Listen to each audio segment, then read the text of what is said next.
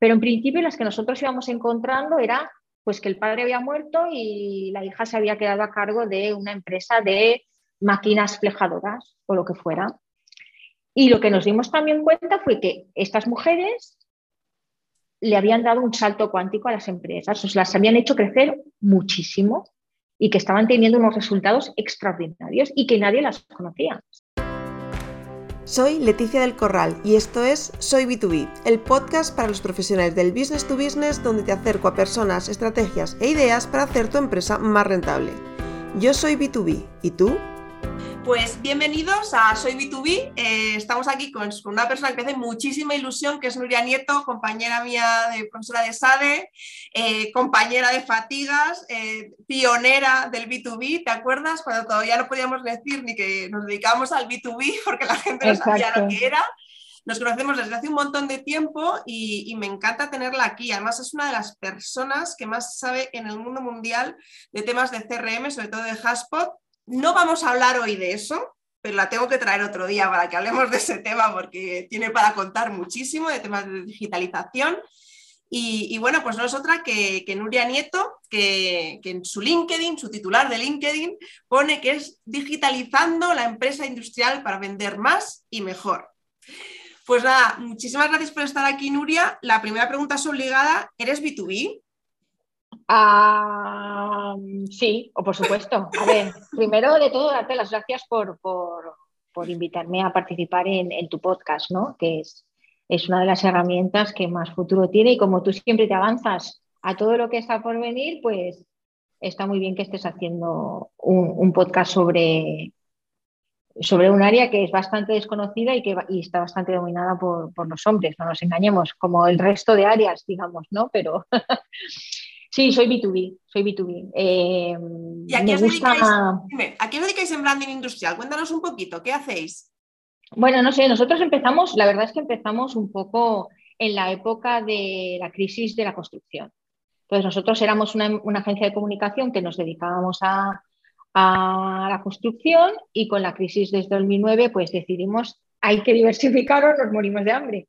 Y entonces empezamos a trabajar más con, empresas que eran más industriales, pues manufacturas, eh, temas de energía, temas de electricidad. De alguna manera nos especializamos en el sector eléctrico porque nos llegaron un montón de empresas del sector eléctrico y a partir de ahí empezamos a trabajar en temas de, marketing porque nos dimos cuenta que el presupuesto no lo tenía la, de la persona de comunicación, lo tenía la persona de marketing. Con lo cual, si queríamos poder hacer, marcar una diferencia, teníamos que irnos a quien tenía el dinero. Y el dinero era tenía el de marketing. Con lo cual empezamos a hacer estrategias de marketing em, eh, a través de General Electric, que fue una empresa que para nosotros fue un cambio importante porque nos llevó a muchos países. Fuimos con ellos, de la mano de ellos, a Francia, Alemania. Al final llevamos temas en toda Europa. Pues empezamos a trabajar profundamente el sector industrial y como es tan glamuroso, pues a mí me encantó, porque una fábrica es, una fábrica y tiene como un sabor especial, ¿no? Que se le dice. Em, básicamente, lo que más me gusta del sector industrial es que son cosas tangibles. Es decir, cuando tú vas a una fábrica a construir y están construyendo pues sillas, mesas, ordenadores, son cosas que están pensadas y la gente las piensa para mejorarte la vida. Al contrario que, digamos, es un sector como pueda ser el sector al consumidor final, que es más un tema de impulso, de sensaciones, de percepciones. Esto es una mesa, es sólida y, aguanta lo que le Y sirve para lo que tiene que servir. Y sirve para lo que tiene que servir, exactamente. Pues eh, yo te he traído a este programa, que habéis visto el título, se llama Mujeres en la Industria, porque tú el año pasado, bueno, tú y, y Branding Industrial, ¿no? Tu empresa, hicisteis una campaña preciosa, ¿no? De mujeres en la industria. Y, me gustaría un poco que, me contaseis, eh, bueno, pues por qué se, ocurrió, se os ocurrió esa idea y, qué tal fue esa campaña, ¿no? Que hicisteis. Bueno, empezó todo porque llegó el Día de la Mujer Trabajadora y que justo acaba de ser hace poco, poco tiempo. Exacto, que fue ayer. Y, y nos dimos cuenta de que había un montón de rankings de mujeres en el sector de las tecnologías, en el sector de las finanzas, en el sector bancario. O sea, había mujeres, había todo tipo de rankings, las 10 mujeres más importantes de las empresarias españolas, pero todas estaban de alguna manera pues, relacionadas con, tecnología y, finanzas y no veíamos ninguna mujer industrial. Y dijimos, pues alguna tiene que haber, es imposible, ¿no? Y nos pusimos a rebuscar y entonces empezamos a hacer como una especie de recopilación de todas aquellas que conocíamos, pues que, que eran directoras de empresas químicas, que eran personas de marketing de empresas de la construcción, de materiales, de empresas eléctricas, y dijimos, oye, eh, ¿por qué no las ponemos en valor de alguna manera? Porque lo que sí nos hemos dado cuenta, y es uno de los sesgos que hay en el sector industrial, es que la mayoría de las mujeres que están dirigiendo una empresa industrial es porque son las hijas de los propietarios. No porque nadie haya elegido a esa mujer para tener un cargo directivo. O sea, no hay muchas mujeres que las elijan para cargos directivos, ahora habrá más. Pero en principio las que nosotros íbamos encontrando era pues que el padre había muerto y la hija se había quedado a cargo de una empresa de máquinas flejadoras o lo que fuera. Y lo que nos dimos también cuenta fue que estas mujeres le habían dado un salto cuántico a las empresas, o sea, las habían hecho crecer muchísimo y que estaban teniendo unos resultados extraordinarios y que nadie las conocía. O sea, entonces, eh, dijimos, esto no puede ser, no puede ser que si conocemos a, Patricia Botín en el sector financiero, ¿por qué no vamos a conocer a Marta Pilluan en el sector químico o, cualquier otra? ¿no? Y empezamos a investigar, empezamos a pedirle a que todo el mundo, a las que conocíamos, si querían participar, si querían compartir otras que, que supieran. Y una cosa que había de durar una semana, que tenía que durar una semana, acabó durando un año. Y ahora hemos hecho un póster. Eh, Leticia, tú también estás en nuestro póster como pionera que eres también del sector, porque es un sector muy difícil, muy masculino, con mucha testosterona, eh, donde cuesta mucho entrar, tiene unas barreras de entrada muy altas y donde mm, por, por, la evolución histórica que tiene desde los años 70, que se empezaron a crear las empresas industriales en España, cuando España era eh, la fábrica de, Europa, pues eh, la mayoría de las veces han pasado a, los hijos, la segunda generación pasa a los hijos, y es en la tercera generación donde está pasando a las hijas de, los propietarios.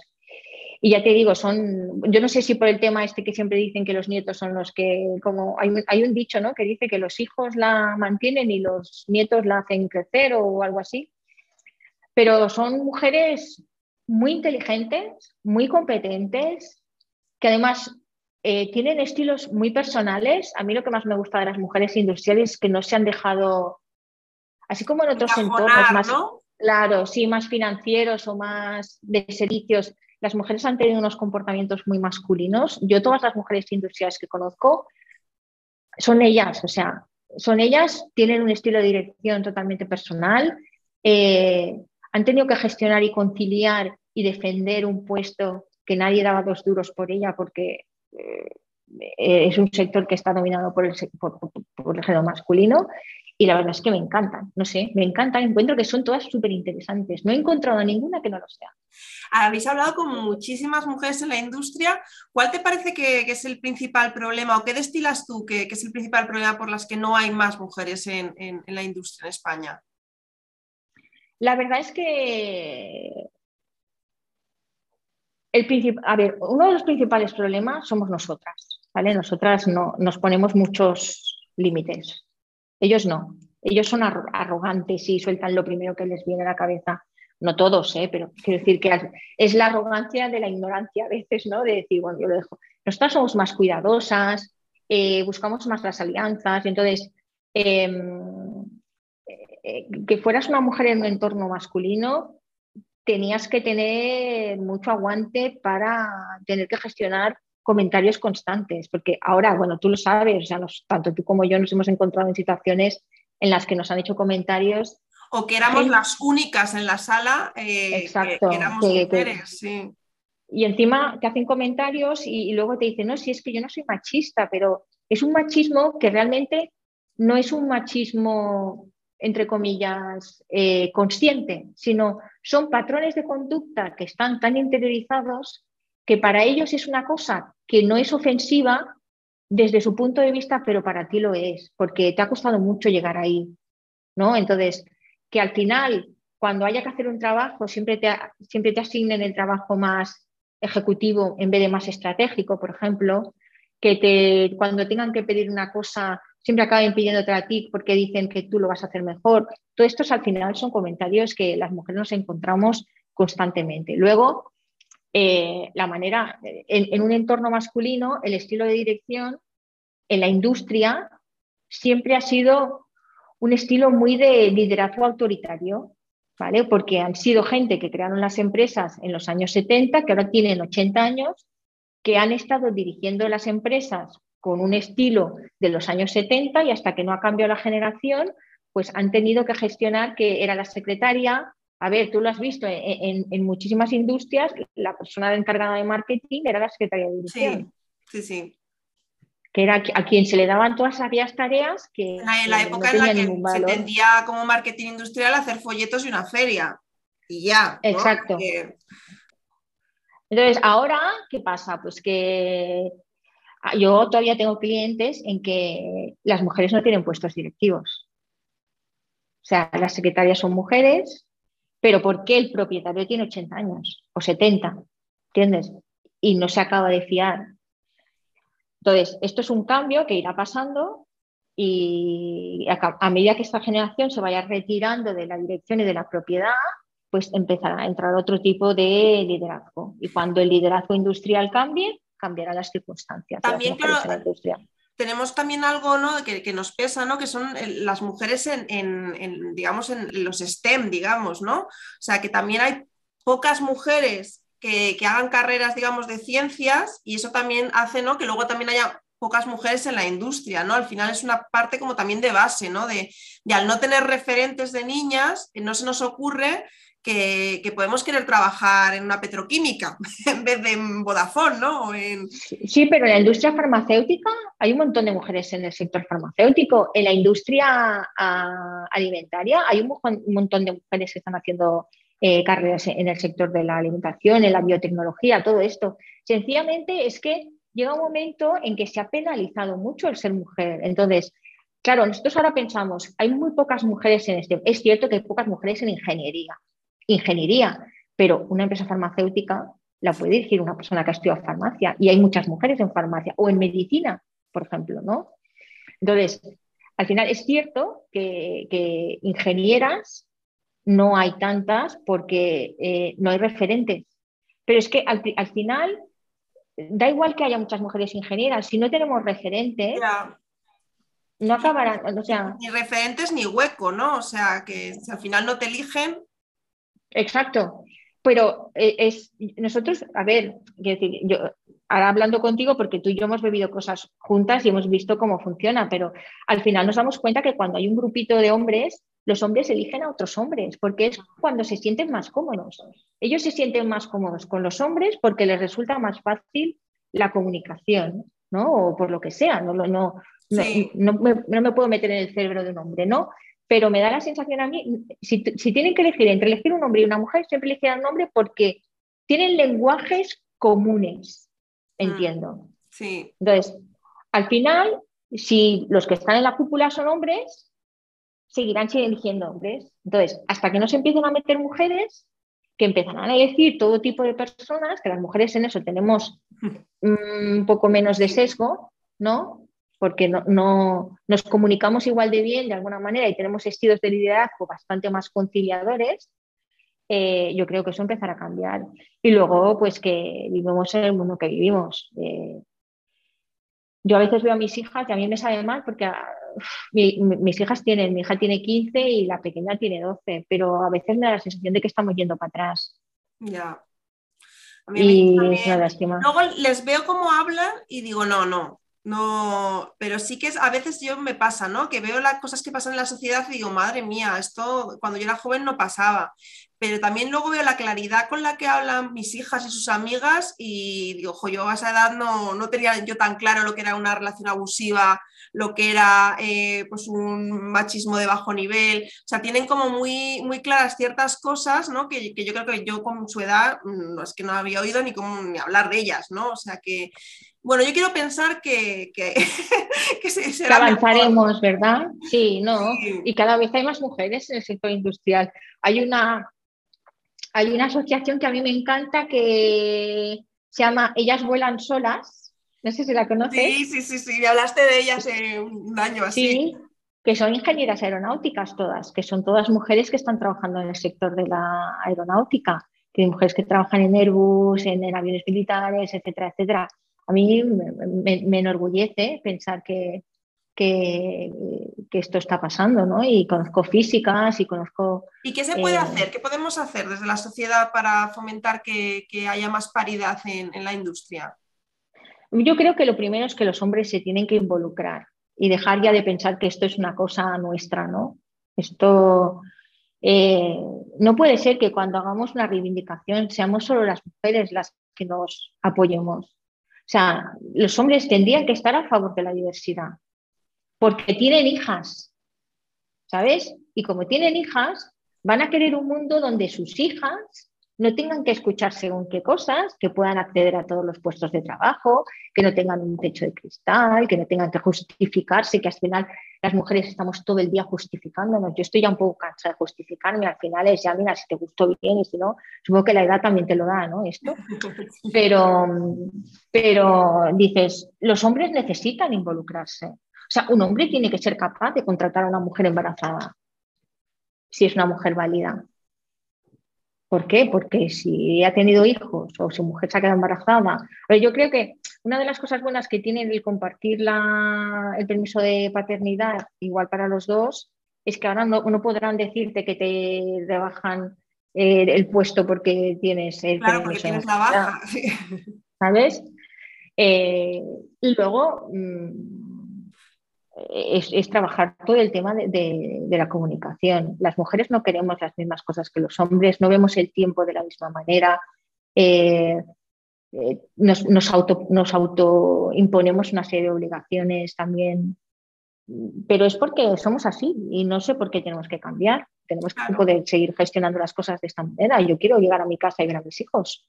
De hecho, ¿Por qué tengo que, renunciar a eso? Ellos muchas veces también quieren. O sea, que, yo creo que, el, estar introduciendo esta serie de conversaciones en, la sociedad y en el trabajo es positivo tanto hombres para, tanto para mujeres como para hombres, porque yo conozco muchos hombres que, que ellos también querrían poder conciliar y también querrían poder estar presentes en la vida de sus hijos, no trabajar 800 horas al día, ¿no? Claro, pero lo que, lo que necesitamos es que no lo vean como una reivindicación, sino que lo vean como una parte de un proceso natural.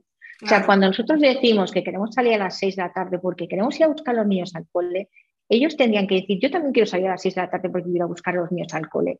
Por tanto, hagamos posible que los dos salgamos a las 6 de la tarde. Claro. ¿Entiendes? O yo quiero que, me quiero quedar en casa yo y coger la hoja, pues que mi mujer se quede currando. O sea, tenemos, los hombres se tienen que involucrar en esto. Si no, nosotras solas acabaremos siendo una panda de gritonas reivindicadoras que, que todo el mundo dice, es que estáis todo el día quejándoos. No, es que necesitamos, claro, necesitamos que vosotros participéis en el proceso de cambio. Solas no lo podemos hacer.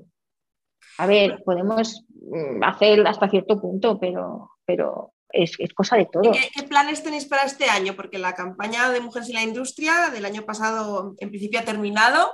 ¿Que ¿Tenéis planificado algo para allá? Que, cuéntanos. Pues sí, la que tenemos este año ah, es muy chula, ¿vale? Porque lo que vamos a hacer es, vamos a coger mujeres eh, que han marcado un antes y un después en, en la historia de la industria, desde la revolución industrial hasta ahora, y lo que queremos es darlas a conocer. Entonces vamos a hacer, cada semana haremos un quiz, un test. Pues, por ejemplo, todo el mundo sabe el tema del wifi, ¿no? Porque es la más popular, ¿no? Pero, por ejemplo, pues, eh, ¿quién fue la primera mujer que formó parte de la Sociedad de Ingenieros Norteamericanos eh, en la época de la Revolución Industrial? ¿O quién fue tal? ¿O qué arquitecta? Entonces, vamos a intentar que sea un test que pueda participar todo el mundo y si la gente quiere participar en grupo y pues dices, pues vamos a hacer el grupo de los leones furiosos y nos vamos a apuntar para ir a contestar.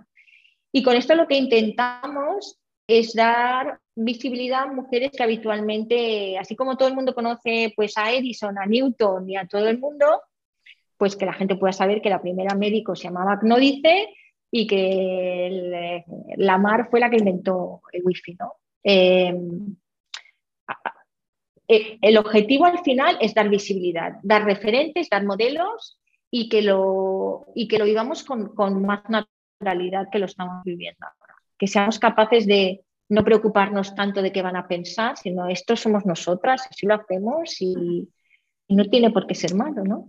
Pues genial, Nuria, ¿dónde podemos seguir todas estas campañas? Pues se hará a través de LinkedIn y yo supongo que empezará, como no queríamos empezar ayer, porque todo el mundo estaba como alborotado ¿no? con, la campaña, eh, con todas las acciones de, del Día de la Mujer Trabajadora, pues en principio la idea es empezar esta semana, a finales de esta semana o la semana que viene. O sea que en, la, el LinkedIn de Branding Industrial ¿no? y en tu LinkedIn Nuria Nieto pueden seguir toda la campaña, participar y encontrar. Y en la web también, en la web, en el blog también. Luego os dejaré debajo todas las URLs para que podáis seguir a Nuria y podáis seguir esta super campaña. ¿Cómo se llama este, la campaña? ¿Le habéis puesto nombre? Sí, se llama ¿Quién hizo qué? Ah, hola. Pues nada, si queréis seguir quién hizo qué, podéis hacerlo en las redes sociales de Nuria. Mil millones de gracias por participar en el podcast. Eh, te tengo que volver a traer otro día para que hables de verdad de lo que, de lo que es tu core, que es todos los temas de, eh, digitalización. Eh, pero nada, te agradezco muchísimo que, me hayas contado, ¿no? que yo sé que, para ti esto es una campaña que está muy, como muy cerca del corazón ¿no? y es algo por lo que siempre has apostado y al final te, la juegas, ¿no? porque, porque es un tema que, aunque es verdad que cada vez es más mainstream, es un tema que sigue siendo incómodo ¿no? y que, al final pisas callos. Entonces me parece que eres una valiente y que, estás haciendo una labor fabulosa por, por tantas y tantas niñas ¿no? que van a poder eh, ver esto y, ver que, hay una, opción, ¿no? Eh, que, es, que, es, una más de todas las acciones en las que ellas pueden, pueden tomar. Así que, Yo solo, solo, quiero dar un último mensaje y a todas aquellas mujeres que, están en el sector industrial, hagan la posición, tengan la posición que tengan, recursos humanos, marketing, finanzas, que cada mañana cuando se levanten, se miren al espejo y digan, porque yo lo valgo, ¿sabes? Y que se sientan orgullosas de estar haciendo lo que hacen y, que no dejen que nadie les diga lo que está bien y está mal porque nadie lo sabe. Es pues prueba de error todo. Mil millones de gracias. Gracias, Leticia. Gracias a ti por invitarme y encantada. Cuando queráis, pues ya sabéis. Un beso muy fuerte. Si eres B2B, suscríbete para no perderte nada y habla de este canal a otros B2Bs.